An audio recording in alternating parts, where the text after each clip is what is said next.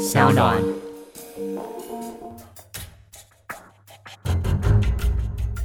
什么是真相？什么是正义？跟着台湾建士权威阿善师，重返那些离奇轰动的命案现场，请听阿善师的见识实录。各位听众朋友，大家晚安，欢迎收听今天的阿善师的见识实录。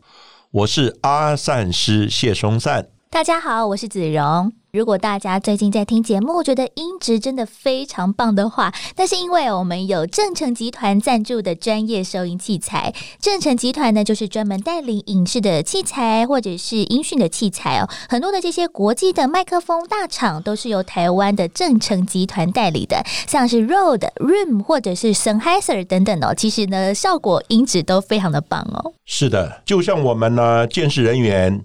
每一次呢要出任务的时候，都必须呢准备好各种的设备、各种的器材。工欲善其事呢，必先利其器。当然呢，像我们做 Pocket 的录音呢，这个器材呢也要非常重要。所以呢，我们呢在录音之前呢，也需要呢准备好的器材。那正成集团呢，在台湾，它已经呢有深耕了超过六十年的光阴哦。最近呢，他也协助呢 Pocket 的节目准备呢录音的设备，非常感谢呢他们赞助阿善士的见识实录。如果大家呢有采购或是呢办活动等等呢，需要用到录音录影设备的话呢，可以直接透过本集的节目呢资讯栏联系呢正成集团，或是呢到 Sound On 呢声浪的脸书留言来询问哦，他们的器材。都是一流的，没错。那我们今天呢要来谈到的案件呢，其实，在前几集呢，我们有稍微带到过，就是苏建和案。不过呢，其实，在节目开始之前，先要来问问老师，这个案件其实发生的是在当时的台北县的细址这个地方，不是老师主要负责的台北市的地区啊。那为什么阿善是会介入到这个案件当中呢？是的，我会介入呢苏建和案子，蒋善呢也有一段的渊源。嗯。哦，因为呢，我主要负责呢是台北市，对我当时呢是台北市呢刑事建设中心的主任，但是因为呢个人呢在工作上呢也做了大概有将近二三十年的经验，所以呢也累积了一些案例呢见识的经验，在当时呢书建和案就是呢因为证据不足，嗯，所以呢就变成呢有一些法官呢他就判死刑。有一些法官呢，就认为是无罪，所以呢，这个案子呢，就在死刑跟无罪呢两个之间来摆荡。当然，这最主要的问题呢，很可能归结到现场收证的问题。不过，既然已经造成证据不足了，这个案子到底应该如何来解决呢？其实法官呢也很头痛。最后，这个案子呢，他。在没有办法之下呢，只好透过呢一些协商，请求呢当时法务部有一个单位叫法医研究所，也是现在的法务部呢法医研究所，来组成一个见识的专家团队呢来研究这个案子，看这个案子呢到底有没有一些解套，哈，有一些呢答案，哦，当然他的提一些提问，包含这个案子是一个人干的，两个人干的，还有没有其他哦没有发现的证据等等。那这个时候呢，法医研究所呢，他开始找呢国内的一些有经验的，包含了物理、化学、法医、鉴识等等的一些专家。那物理部分呢，就可能涉及到力学的部分，哦，就是呢刀子砍的一些力道啊、角度啊等等。哦，那另外呢，找到鉴识的专家呢，后来就找到我，因为我当时呢是担任。法务部呢，法医研究所的顾问，我是他们聘任的鉴识方面的顾问。那我在想呢，这个案子不是我辖内的案子，但是我知道它是一个火坑，它是一个泥沼，对，下去一定很难全身而退。可是呢，后来想一想呢，我不帮忙，他们已经没有办法再找到其他比较有经验或有意愿帮忙的人。最后呢，我就答应了跳下去呢，协助这个案子的鉴定。不过我要事先声明，当时我的老师李昌钰博士还没有介入这个案子。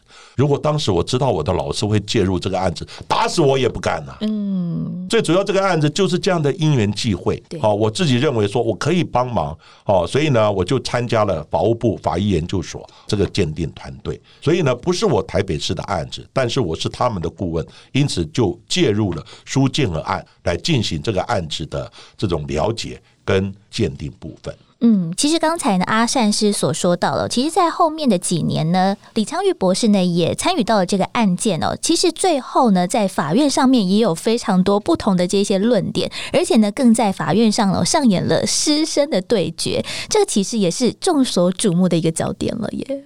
是的，苏建和案子呢，并不是在台北市发生，而且呢，那时候呢，是因为。法院呢没有办法，所以呢只好请了法务部法医研究所，找了一些各领域的专家等等。那我就是因为呢是他们的顾问，所以呢我就想说，我再不答应的话，其他呢大概也没有几个人有这种意愿会来帮助他们，因此我就答应了这个案子。后来呢，我们这个案子呢，在大概一年半左右呢，开了二十一次的会议。哇，天哪！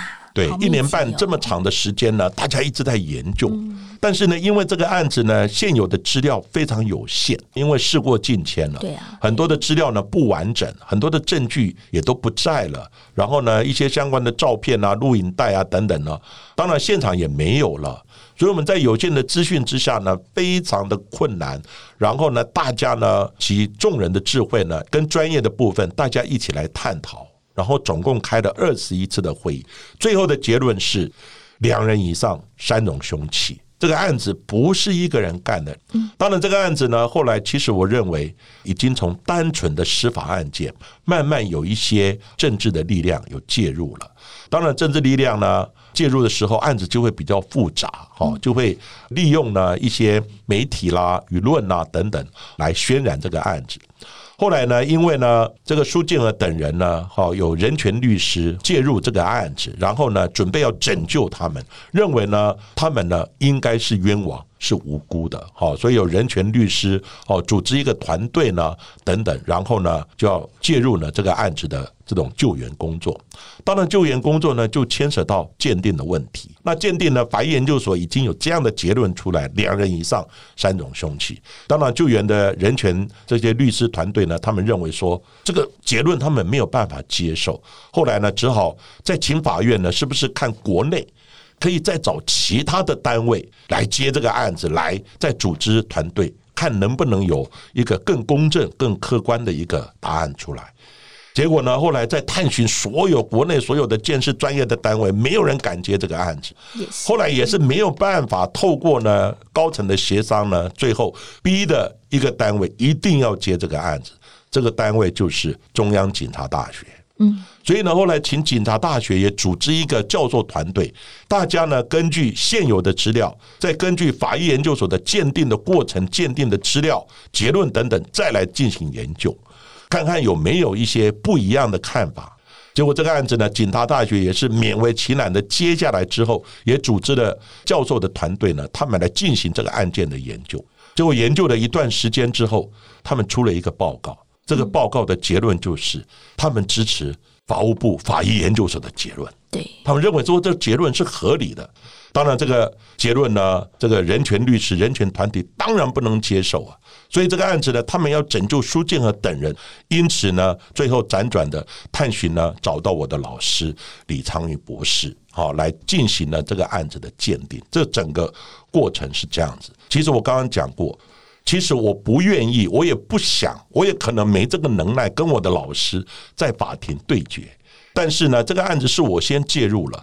介入之后呢，后来因为呢没有其他的专家，没有其他的单位可以接这个案子，所以呢，人权律师在找到国外的，就是请我的老师呢出马。所以最后逼不得已呢，演变成为师生对决。因为呢，老师最后的结论，这个案子呢，应该是一人。一刀所为，最后呢，当然不同意见怎么办？只好到法庭上各自表述。最后呢，是由法官来做一个裁夺。当然，这个案子最后是我的老师他的意见，一人一刀被法院接受了，所以苏建和等人才无罪的释放，甚至于呢有一些国别的问题。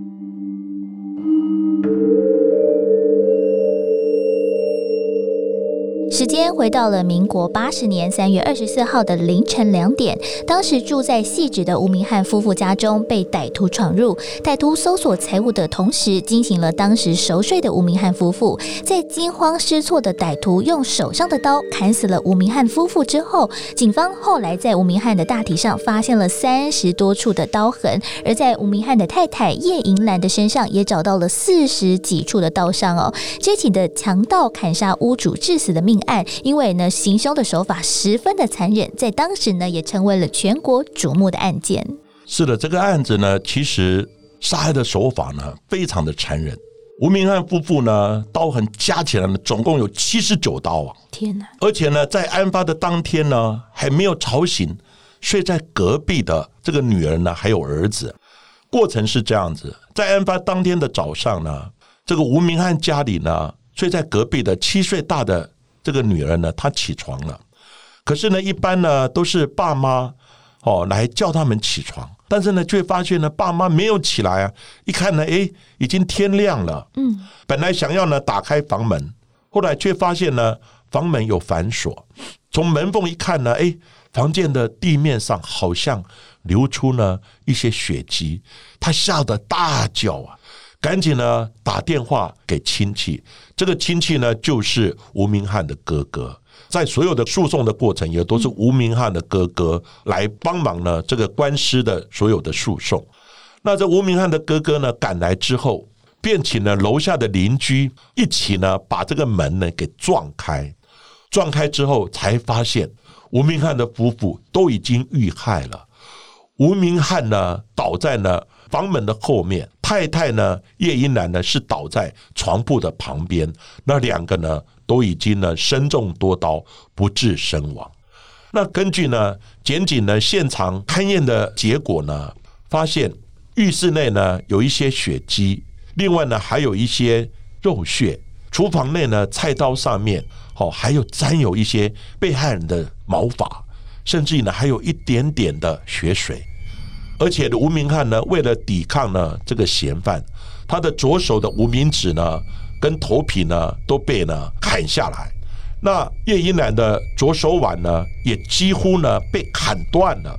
在命案的当天呢，辖区的细致分局呢接获通报以后，马上到达现场，然后呢并成立了专案小组，针对呢吴明汉呢住宅的血案呢。展开地毯式的调查跟现场的勘查工作，然后呢，经过四个月之后，才从现场呢勘查采证到一枚血脂指纹呢，比对后发现，这个指纹呢跟一位叫王文孝，他是呢一个现役军人呢是相符的。后来发现呢，王文孝呢他住在哪里？他住在呢凶宅的对门。哦，就是这个嫌犯呢，还有他的弟弟王文忠，小时候呢，父母亲离婚，后来妈妈改嫁，改嫁以后辗转的就搬到凶宅的对门。那王文孝跟王文忠呢，在成长的过程还跟妈妈他们有联络，所以呢，有时候呢，他们北上的时候，就是偶尔会借住妈妈的家里面，妈妈也接受他们，就是因为这样子才跟现场呢。连接上了一个地缘的关系了。那那时候呢，王文孝呢，他是军人，正在服役，在军中的时候，警方呢就配合这个宪兵呢，在军中的地方呢，哦，就去找到王文孝，并予以逮捕。当时呢，军人的犯罪是适用呢军法审判。那王文孝呢，他也坦诚，为什么？因为呢，现场找到了这枚血指纹。刚开始他也不承认。可这个血指纹，他要做一个解释啊。后来他没有办法解释呢，只好坦诚这个案子是他干的。也因为呢，他缺钱，而且呢，他有欠呢电玩的赌债，所以呢，才兴起呢偷窃呢犯案的这样的念头。那就在案发呢八月十四号的下午，王文孝呢在专案小组的陪同之下，就前往呢这个戏仔呢吴明汉住宅现场呢做现场的模拟，一直到这个时候。王文孝呢，他都是坦诚一个人犯案，但是呢，到了晚上的时候，他首度呢供出来，他说不是只有我一个人犯案，我还有呢其他市民的共犯。这个共犯呢，包含他的弟弟王文忠，还有一位呢叫谢广惠，还有呢王文忠的朋友叫黑点，台语叫欧迪亚美。而到了呢隔天八月十二号的凌晨，王文孝呢他又在变更他的说辞呢，他说共犯之中是一位叫洛开，叫长脚，台语叫洛开。半个小时之后呢，警方在进一步呢确认洛卡是谁。进一步呢了解了确认，洛卡就是苏建和。根据王文孝的供词哦，警方就马上展开了行动，逮捕了当时在高雄凤山受训的王文忠，以及在工作的苏建和。另外呢，各自在家中的刘斌朗还有庄林勋哦，但是在没有搜索票的状况之下，也进入了庄林勋的住宅来进行搜索。经过了连夜的侦讯，取得了四个人认罪的自白，还有证物二十四块的铜板。就在八月十六号的下午，警方呢宣布了细致的双尸命案破案了。但是案件的真相真的到这里就水落石出了吗？是的，这个案子呢，当时王文忠、苏建和等人呢被捕之后，隔日呢下午呢，警方便对外宣称已经取得四个人的认罪自白，而宣布破案。虽然认罪自白呢有刑求逼供的嫌疑啊，但是呢，检察官呢。崔继正呢，还是在十月四号的时候完成了相关的调查工作呢，起诉了。在起诉书呢，他有认定王文孝呢，因为呢积欠三万多元呢电动呢游乐场的赌债，遭呢债主一再的催讨，所以呢，王文忠、苏建和、刘炳郎、庄林勋四人呢，刚好也缺钱花用，因此呢，在王文孝呢唆使之下。他们呢同意一同呢潜入吴家呢来行窃，因为呢之前王文孝呢他讲他就有曾经侵入过对门呢这个现场呢吴明汉家里来行窃成功一次，所以呢这一次呢他就邀集了苏建和等四人呢一起呢潜入呢吴家来行窃。当时呢王文忠呢在门外把风。一阵子之后呢，王文忠因为太害怕了，所以就跑回对门呢去躲起来。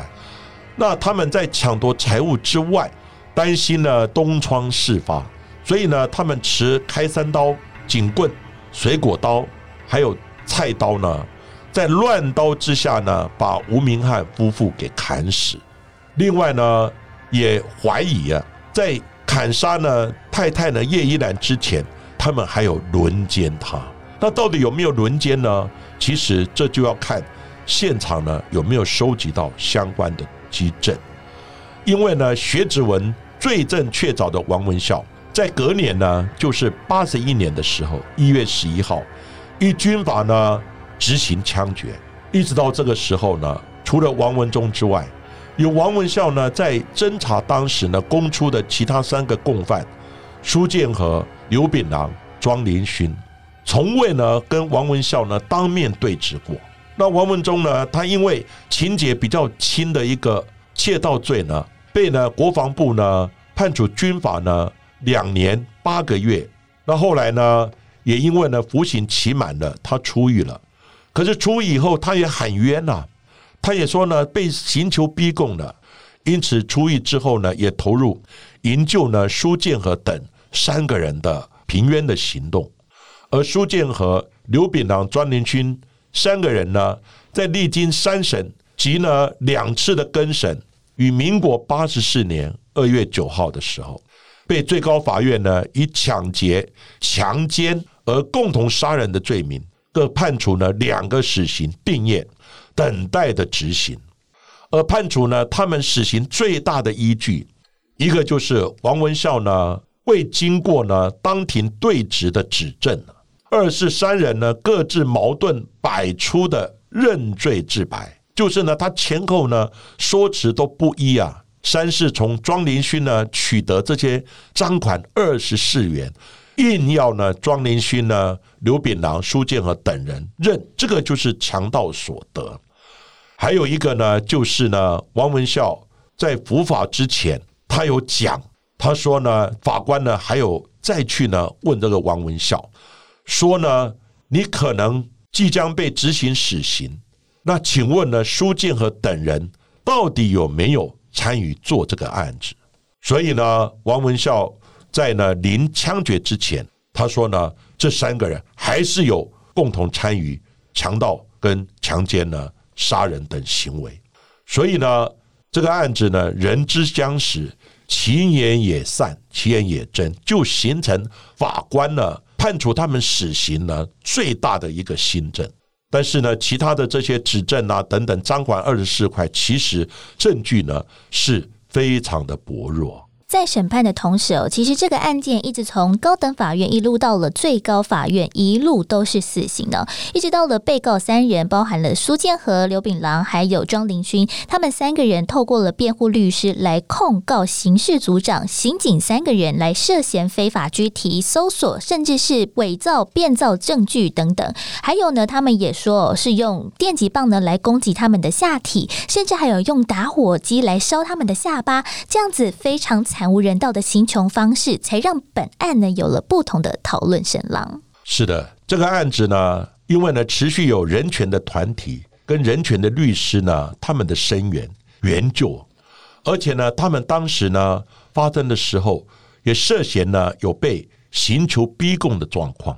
再加上呢，王文孝因为军法审判，很快的就枪决伏法了。在死无对证的情况之下呢。一直面临呢各界的质疑，也因此呢，在八十五年的时候，当时的法务部长呢马英九先生，他呢就拖延了签署呢死刑的执行令，认为这个案子呢可能还有一些问题，还有一些冤屈啊。那王文忠呢也正式的出面呢指控警方刑求，因为呢他出狱之后呢也讲呢他是被刑求逼供的。而且也加入了声援苏建和等人的营救行动，并且指出呢，命案呢是由他的哥哥王文孝一人所犯下的。苏建和等三人呢，都是在警方的刑求之下，才做出不实的逼供自白。而到了呢，民国九十六年的时候呢，李昌钰博士呢以证人的身份访台，然后呢，他推翻了过去法医的认定，以及呢。法医研究所相关的这些专家团队的结论呢？他的结论就是一人一刀所为。他总共呢发现了十八个这个新的证据、新的发现，包括呢歹徒呢是在吴明汉夫妇睡梦中的时候才加以杀害。然后呢，女性的死者就是妈妈叶银兰，生前呢应该没有被性侵害。另外呢，李昌钰博士呢更在法庭内。检视呢相关的凶刀，指出呢这个菜刀有五个角度、三个面，所以呢能造出呢不同类型的这种伤口，因此呢不能排除这个案子是一人持刀犯案的可能性。那在呢九十七年六月的时候，李昌钰博士呢再提出以下的几个论点：第一个就是被害人两人总共有七十九处的刀伤。并无呢，如原来检察官的起诉书所描述的警棍呢，或其他的这种钝器的伤痕。第二点呢，在现场呢，主卧房的双人床、五斗柜及墙边的地上呢，四周均发现有大量而且呢非常完整的喷溅型的血迹呢，还有一些滴血，没有人体呢或物件阻挡的这种状况，所以呢。他研判，从现场的证据看来呢，可以肯定没有多人在场呢犯案的基证，因为呢，如果多人在的时候，就有一种阻挡，英文叫 void 这样的一个空白的痕迹。第三呢，吴明汉呢陈尸的位置是在呢房门与五斗柜之间，就是在房门的后面。由于房门及五斗柜的位置呢很窄，然后呢它是有限制的。所以呢，只能容纳一人，凶器呢也只有菜刀的长度呢才可能，其他的凶器呢太长了，哦都不太可能会砍到五斗柜。所以呢，水果刀及警棍呢也不可能造成砍杀的伤口，因为开山刀呢刀刃的长度，该空间呢不能容纳，并且会在呢五斗柜的侧边呢会造成刀砍的痕迹。因此呢，根据呢排除法。唯一可以容纳的凶器就是菜刀。第四点呢，就是现场的地面还有呢棉被、衣服上呢均有血迹，说明呢凶手在行凶的过程，这些衣物已经在地面上了。所以呢，现场活动的空间呢极小，没有办法呢容纳四个人在现场犯案的这样的空间。另外呢，现场活动的空间大约在一点一二平方公尺到一点四一的平方公尺之间，加上呢两名被害人，还有呢市民的凶险的话，可能占有的面积呢需要为二十六点二一平方公尺。因此呢，现场无法容纳呢原来呢起诉书所称的四人呢同时持刀棍行凶的一个行凶方式。第五点呢，在现场呢均无发现呢被告呢苏建和、庄连勋、刘炳郎三人的鞋印、指纹以及毛发，所以呢显示呢三名被告呢于事发的当时可能并不在现场。第六点呢，现场发现的三枚血指纹呢，经过指纹的比对呢，都是王文孝所有，没有其他人的。其他三名嫌犯的指纹、掌纹也没有在现场被发现。所以呢，根据呢这一点来显示呢，其他三人可能呢并不在现场犯案。当然，我也尊重呢我的老师李博士的看法。不过呢，在李博士提出这些看法之前，其实呢，我们在现场为什么会有这种两人以上三重凶器的这种论点呢？最主要呢，因为到最后呢，尸体已经捡骨了。而且呢，已经装在呢古坛里面做了风水了，所以呢，后来没有办法，因为现场也不在了，尸体这些肉都不在了，因此呢，只好呢用骨头剩下的骨头，经过家属的同意，把骨头带回实验室去。所有的专家呢开始检视这两人呢，好这个所有的骨骸，结果后来发现呢，重点全部在头部。嗯，头部呢都有一些砍杀的这样的一个痕迹，这个痕迹后来当然就利用了啊一些实验啊，然后呢利用电脑断层跟超音波扫描，发现它有三种群组的一个不同的角度。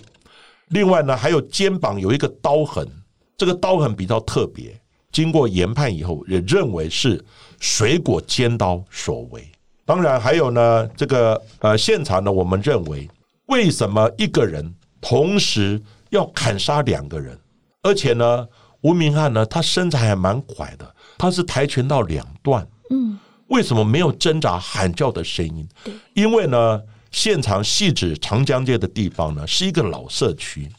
这个社区呢，半夜的时候非常的静，只要你有一点的这些惊扰或是一点的喊叫声音呢。它的隔音不是很好，而且呢巷弄很窄，所以呢应该会有人听到，甚至于睡在隔壁的儿子跟女儿都没有被惊醒，这是我们觉得不可思议的地方。另外呢，到底呢叶一男有没有被轮奸这一部分，其实呢我们是从现场呢叶女就是妈妈呢她的衣服上面的血迹形态，我们来做研判。它主要呢是我鉴定的，当然这个鉴定的结论呢。我的结论是，妈妈的衣服呢，在死之后是没有被换过的，因为呢，苏建和等人他们有讲说，把他们呢杀害之前有轮奸，那轮奸呢在杀害之后，他们想，哎，下体应该会有精液，所以呢帮他换了衣服。可是我们的鉴定结论呢，基本上认为他的衣服是没有换过的。这一点呢，其实跟李昌钰博士的结论是一样的，只是呢，他更。深入的讲，裤子没有被换，也没有呢被强奸的情况。对，另外呢，李博士提出来的三人呢共同砍杀，当然呢，在之前我们团队也讨论过，不一定要三人呢，或是。共同砍杀，就是在现场，如果四个人作案的话，不见得大家同时砍杀，是分别砍杀，而且在砍的人呢，其他人还有其他的缝隙空间可以闪躲，所以不见得四个人同时挥刀。当然，四个人同时挥刀砍到对方的可能性是蛮大的，但是呢，如果分别砍几刀，也有这样的可能性。那至于呢，这个现场呢，为什么没有被告的三人的鞋印啊、指纹、毛发？这个就牵扯到现场采证缜密度了，到底呢采的时候怎么采法，有没有认真采？其实，在现场呢，浴室的地方，我们发现呢是有一些毛发，但是呢，这些毛发当时没有全部把它采证下来。另外，现场的这个脚印呢，因为很多进入的人，包含了现场勘察人员没有穿鞋套，好，所以呢，现场已经破坏的蛮严重的，所以鞋印的部分就没有做进一步的采证。还有在下体的部分呢，其实下体的部分呢，当时因为呢身上都是刀伤，所以呢勘察人员呢认为是说，那下体呢应该跟本案是无关的，所以呢就没有进行下体的采证。其实这个案子只要下体有采证，还有呢相关的这些内裤啊、衣服啊、睡衣啊有留下来，其实这个案子在当时的基证处理好，能够晾干。冰存的话呢，以现在的科技，我认为应该是还有机会。所以呢，很多种种的这些问题呢，而导致这个案子到最后呢，会有不同的见解。当然，我们没有批判当时的财政作为，因为呢有时空上的落差，你不能用现在的高标准去批判以前的这个标准做的多不好等等。其实这个案子呢，只是依据现场的状况。好，然后不同的专家有不同的解读，其实呢，不同的意见呢，我们应予以尊重。那至于呢，法官怎么采用，就在法庭上呢各自表述之后，看法官的哲学，法官的心证。在不同的建识专家所提出的不同看法之后，其实也经历了多年的传送哦。在当时这个案件呢，因为刑事诉审法的施行呢，在民国一百零一年的八月三十一号，台湾高等法院的更三审判处三个人无罪，全案定验，三个人共获得了刑事补偿金额新台币一千五百八十四万多元。其实距离案发哦已经超过了二十一年的时间，这起案件的当事人的家庭其实也有重大的改变。其中，苏建和的父亲为了奔波儿子的这个案件呢，寻找资源，在尚未看到自己儿子获判无罪之前，就因为肺癌而过世了。而庄林勋的家呢，也经历了一场无名火，庄妈妈和庄爸爸呢离异了。那刘炳郎他的家人也被朋友倒会而深陷的债务的纠纷，静静的重担就落在了身形瘦小、头发以及花白的妈妈身上。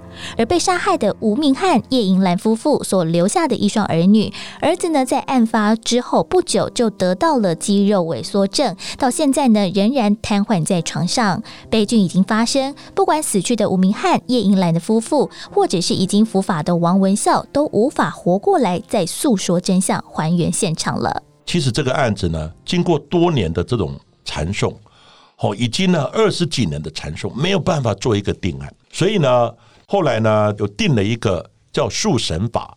就是妥诉呢，审判法。就是案子呢，你经过几次的这种来回诉讼的之后，没有办法定案，然后呢，最后一定要做一个了结，在第几次的时候，你一定呢要做一个判决，而且不能再上诉了。对，所以呢，这个案子最重要的，也因为呢这个诉审法的限制呢，所以呢之前也是因为这样有罪无罪，有罪无罪这样来来回回，而且也多次的。判无罪，所以呢，这个案子也在诉审法的这种限制之下，你不能再上诉了。但是呢，因为证据没有办法达到百分之一百法官的新证，毋庸置疑的新证，所以呢，这个案子最后呢，只好是以无罪来定验。其实呢，这个案子在定验之后，苏建和他有讲一句话，他说呢，即使法医研究所或警察大学的结论是两人以上三种凶器。那就是我们三个人吗？其实呢，这非常重要的观念就谈到了重点。今天你有没有到场的证据？你有没有实施犯罪行为连结的证据？没有这些证据的时候，两人以上三种凶器就一定是我们干的吗？因为时空的关系，认知也有这种改变了。所以呢，这个案子呢，最后主要是因为没有确切的证据可以证明他们有在现场。证明他没有实施犯罪行为，所以呢，最后即使是两人以上三种凶器，我们也不能归结到说一定是他们苏建和、庄连勋、刘炳郎三人所为。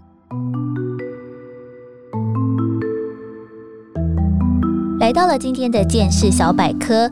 之前在节目当中，我们有谈到哦，其实，在每个不同的见识人员之间，可能会因为见识不同的判断，而造成了不同的一个结果。就像是苏建和案来说好了，根据有头骨的伤痕，究竟是一人一刀犯案，或者是两人以上三种不同的凶器来犯案呢？其实阿善师还有法医研究所、警察大学的结论呢，就和李昌钰博士的论述呢有所不同。为什么会形成这样子见识上面的差距呢？因为呢，在法庭上呢，我的老师哈李昌钰博士他有提出，其实呢，在我们刀痕的鉴定上呢，基本上呢，我们是要用工具痕迹，就是刀子砍在骨头上面所造成的刮擦痕，这个比较精准。嗯，用角度的时候，他认为这个骨头方面呢，因为会有一些回弹等等这些影响，而且呢，他看那个凶刀，他检视了，他凶刀呢，他说有五个角。好，其实呢，当然尊重老师的看法，他说五个角砍下去就会有。不同的这种角度，所以他认为这个角度来判定凶器是不科学的。基本上主要的论据是这样的。可是呢，后来法医研究所也做了实验，他用猪骨头用不同的刀来砍，后来发现不同的刀的确是会造成不同的这种角度。比如说比较薄刃的这种。开山刀或者比较厚的菜刀，更厚的杀猪刀啊等等，基本上呢，它那个角度不一样，砍到骨头去，虽然有回弹系数，可是它有一定的误差范围。而且呢，他们经过多次的实验，就是呢，把这个骨头用不同的刀去砍，砍了以后呢，给检视者他来分说里面有几种刀，后来答案。是对，而且相关的研究也发表在国外的期刊，所以这个就是不同见解。刀的角度砍到骨头里面去，到底能不能分辨不同的凶器，就是有不同的认定跟见解。不过，其实也因为这样子，法医研究所所做的这样子一个实验哦，其实也有外界质疑说，猪的骨头跟人的骨头怎么可以拿来做对比呢？那阿善师又怎么看？当然最好是用人头啊！那请问我们到哪里去找人头？也是，对不对？那而且呢，你用死人的人头跟活人的又不一样，死人的骨头呢的那种状况跟活的人的状况又不太一样。嗯，所以呢，这个当时呢，在法庭上呢，在进行交互诘问的时候。又问到说：“那你为什么不用人头？那请问我到哪里去找人头？对呀，这是一个很大的问题。不过呢，后来那个做猪骨头呢实验的一个法医专家，他讲了一个我觉得蛮值得大家呢思考的。他说：你知道吗？经过实证的研究，人头的骨质密度跟猪头是很接近的，所以骂人家猪头不是没有道理的。哇哇，这句话讲的太艺术了，哄堂大笑。”所以大家想一想呢，有时候骂人家猪头要小心。人跟猪很多的地方，包含 DNA，包含心脏的结构，包含骨头密度，其实是蛮接近的。所以我强烈怀疑人是猪变过来的。嗯，那我们今天的苏建和案件呢，就讲到这里。也谢谢各位听众朋友们收听阿善师见识实录。如果大家喜欢节目的话，可以在 s o On、Spotify、Apple Podcast 上面呢来订阅我们的节目，并且留言回馈给我们五颗星的评价哦。